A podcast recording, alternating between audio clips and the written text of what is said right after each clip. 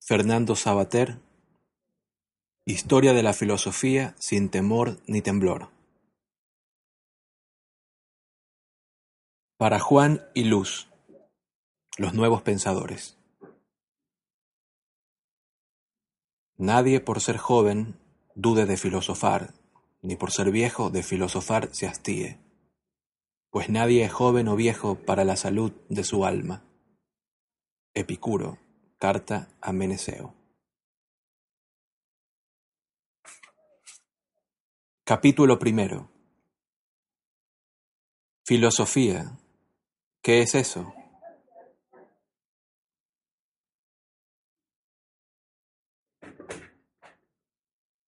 Nos pasamos la vida haciendo preguntas. ¿Qué hay esta noche para cenar? ¿Cómo se llama esta chica? ¿Cuál es la tecla del ordenador para borrar? ¿Cuántos son 50 por 30? ¿Cuál es la capital de Honduras? ¿A dónde iremos de vacaciones? ¿Quién ha cogido mi móvil? ¿Has estado en París? ¿A qué temperatura hierve el agua? ¿Me quieres?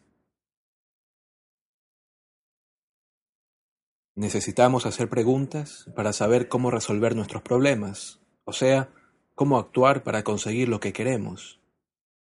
En una palabra, hacemos y nos hacemos preguntas para aprender a vivir mejor. Quiero saber qué voy a comer, a dónde puedo ir, cómo es el mundo, qué tengo que hacer para viajar en el menor tiempo posible a casa o a dónde viven mis amigos, etc. Si tengo inquietudes científicas, me gustaría saber cómo hacer volar un avión o cómo curar el cáncer. De la respuesta de cada una de esas preguntas depende lo que haré después. Si lo que quiero es ir a Nueva York y pregunto cómo puedo viajar hasta allí, será muy interesante enterarme de que en avión tardaré seis horas, en barco dos o tres días, y a nado aproximadamente un año. Si los tiburones no lo impiden, por supuesto. A partir de lo que aprendo con esas preguntas tan informativas, decidiré si prefiero comprarme un billete de avión o un traje de baño. ¿A quién tengo que hacer esas preguntas tan necesarias para conseguir lo que quiero y para actuar del modo más práctico posible? Pues deberé preguntar a quienes saben más que yo, a los expertos en cada uno de los temas que me interesan, a los geógrafos si se trata de geografía, a los médicos si es cuestión de salud, a los informáticos si no sé por qué me bloquea el ordenador, a las agencias de viajes para organizar lo mejor posible mi paseo por Nueva York, etc. Afortunadamente, aunque uno ignore muchas cosas, estamos rodeados de sabios que pueden aclararnos la mayoría de nuestras dudas.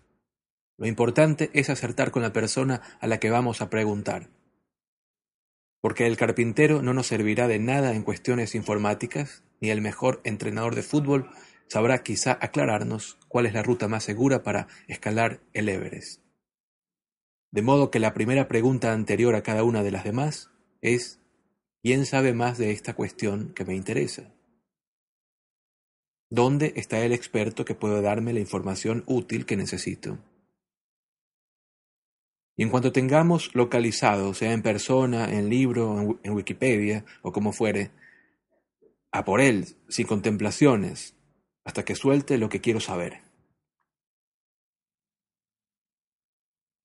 Como normalmente pregunto para saber qué debo hacer, en cuanto conozco la respuesta, me pongo manos a la obra y la pregunta en sí misma deja de interesarme. ¿A qué temperatura hierve el agua? Pregunto porque resulta que quiero cocerme un huevo para desayunar.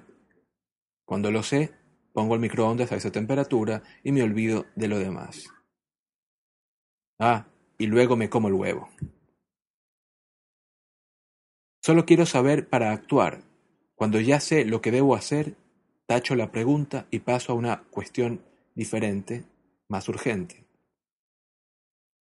Pero, ¿y si de pronto se me ocurre una pregunta que no tiene nada que ver con lo que vaya a comer?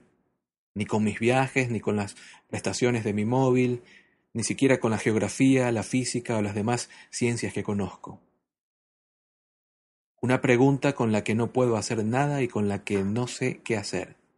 Entonces, ¿qué?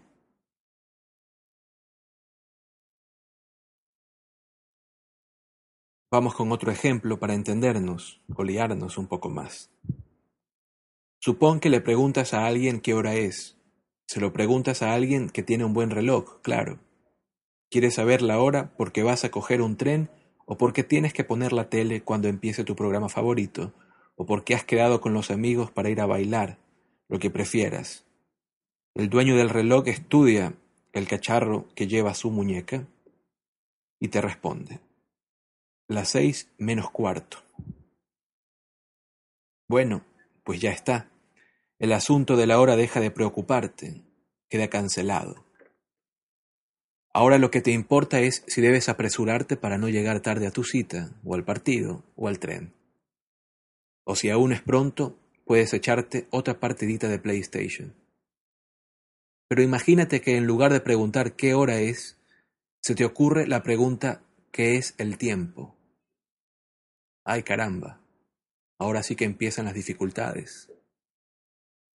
Porque para empezar, sea el tiempo, lo que sea, vas a seguir viviendo igual. No saldrás más temprano ni más tarde para ver a los amigos o para tomar el tren. La pregunta por el tiempo no tiene nada que ver con lo que vas a hacer, sino más bien con lo que tú eres. El tiempo es algo que te pasa a ti, algo que forma parte de tu vida. Quieres saber qué es el tiempo porque pretendes conocerte mejor, porque te interesa saber de qué va todo este asunto, la vida, en el que resulta que estás metido. Preguntar qué es el tiempo es algo parecido a preguntar cómo soy yo. No es una cuestión nada fácil de responder.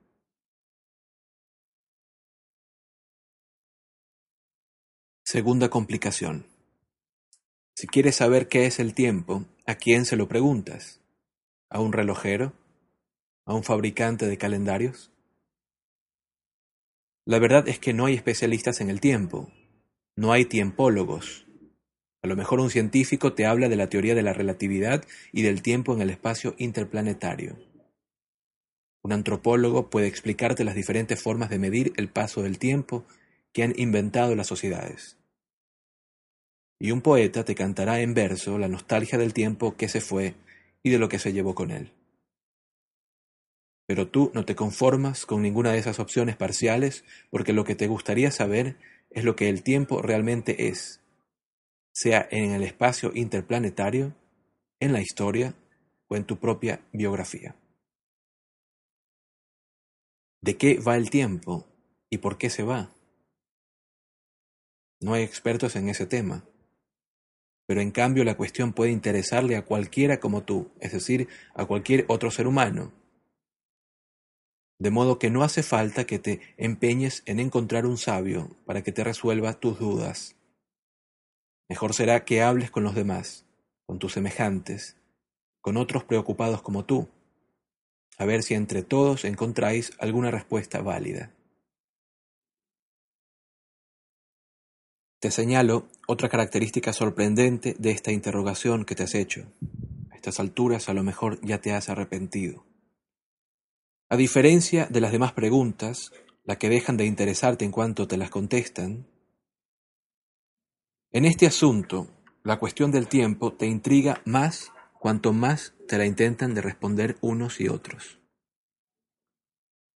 Las diversas contestaciones aumentan cada vez más tu curiosidad por el tema en lugar de liquidarla. Se te despiertan las ganas de preguntar más y más, no de renunciar a la pregunta.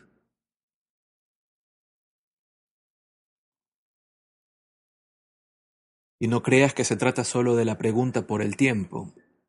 Si quieres saber qué es la libertad, o la muerte, o el universo, o la verdad, o la naturaleza, o algunas otras cosas así de grandes, te ocurrirá lo mismo. Como verás, no son ni mucho menos temas raros, ¿acaso es una cosa extravagante o insólita la muerte o la libertad? pero tampoco son preguntas corrientes, o sea, que no son prácticas ni científicas. Son preguntas filosóficas. Llamamos filosofía al esfuerzo por contestar esas preguntas y por seguir preguntando después, a partir de las respuestas que has recibido o que has encontrado tú mismo. Porque una característica de ponerse en plan filosófico es no conformarse fácilmente con la primera explicación que tienes de un asunto, ni con la segunda, ni con la tercera o la cuarta. Encontrarás gente que para todas estas preguntas te va a prometer una respuesta definitiva y total, ya verás. Ellos saben la verdad buena y garantizada sobre cada duda que tengas, porque se la contó una noche al oído Dios. O quizá un mago tipo Gandalf o Dumbledore. O un extraterrestre de lo más alucinante con ganas de hacer favores. Los conocerás enseguida porque te dirán que no preguntes más, que no te empeñes en pensar por tu cuenta, que tengas fe ciega y que aceptes lo que ellos te enseñan. Te dirán que no debes ser orgulloso, sino dócil ante los misterios del universo, y sobre todo que tienes que creerte sus explicaciones y sus cuentos a pie juntillas, aunque no logren darte razones para aceptarlas. Las cosas son así y punto. Amén. Incluso algunos intentarán convencerte de, que lo suyo es también filosofía. Mentira. Ningún filósofo auténtico te exigirá que creas lo que no entiendes o lo que él no puede explicarte. Voy a contarte un ejemplo que muchos me juran que sucedió de verdad, aunque como yo no estaba allí, no puedo asegurártelo. Resulta que hace unos pocos años se presentó en una pequeña ciudad inglesa un gran sabio hindú que iba a dar una conferencia pública nada menos que sobre el universo. El universo, agárrate para no caerte. Naturalmente, acudió mucho público curioso. La tarde de la conferencia la sala estaba llena de gente y no cabía ni una mosca. Bueno, una mosca sí que habría cabido pero quiso entrar otra y ya no pudo.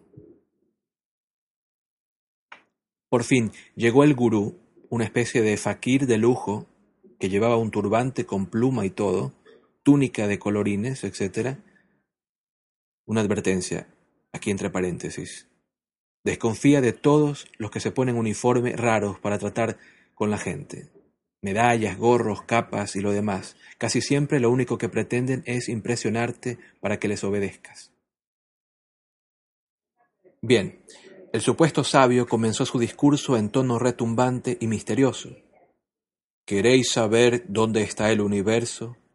El universo está apoyado sobre el lomo de un gigantesco elefante y ese elefante pone sus patas sobre el caparazón de una inmensa tortuga. Se oyeron exclamaciones entre el público. Ah, oh. Y un viejecito despistado exclamó piadosamente Alabado sea el Señor. Pero entonces una señora gordita y con gafas, sentada en la segunda fila, preguntó tranquilamente Bueno, pero ¿dónde está la tortuga?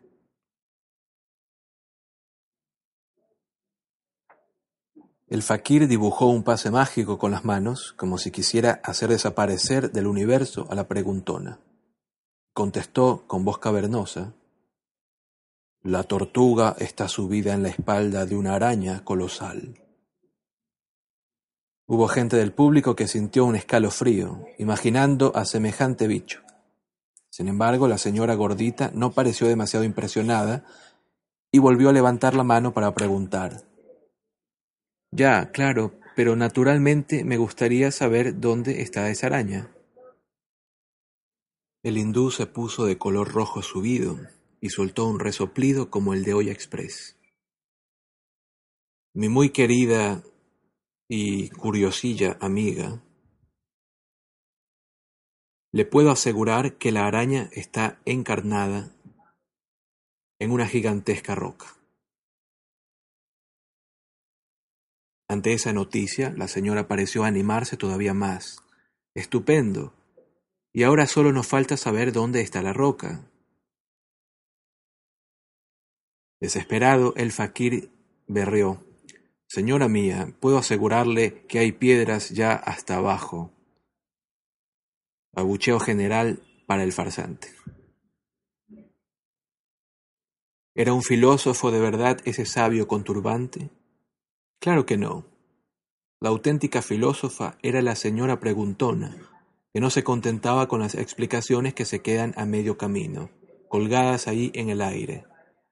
Hizo bien en preguntar y preguntar hasta dejar claro que el faquir solo trataba de impresionar a los otros con palabrería falsamente misteriosa, que ocultaba su ignorancia y se aprovechaba de la de los demás. Aseguro que hay muchos así y casi todos se las dan de santones y de, de adivinos profundísimos. Ojalá nunca falten señoras preguntonas y filósofas que sepan ponerles en ridículo.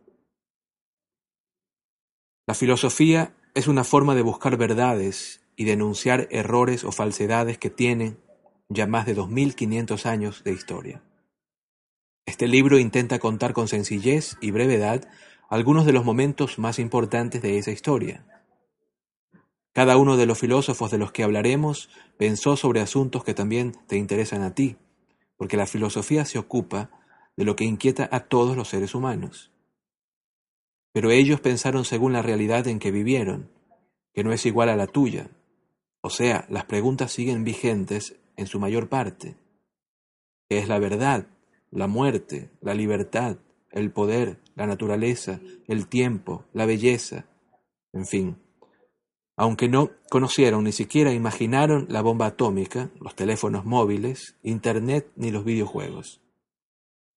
¿Qué significa esto? Pues que pueden ayudarte a pensar, pero no pueden pensar en tu lugar. Han recorrido parte del camino y gracias a ellos ya no tienes que empezar desde cero. Pero tu vida humana en el mundo en que te ha tocado vivirla tienes que pensarla tú y nadie más. Esto es lo más importante, para empezar y también para acabar. Nadie piensa completamente solo, porque todos recibimos ayudas de los demás humanos de quienes vivieron antes y de quienes viven ahora con nosotros. Pero recuerda que nadie puede pensar en tu lugar ni exigir que te creas a pie juntillas lo que dice y que renuncies a pensar tú mismo.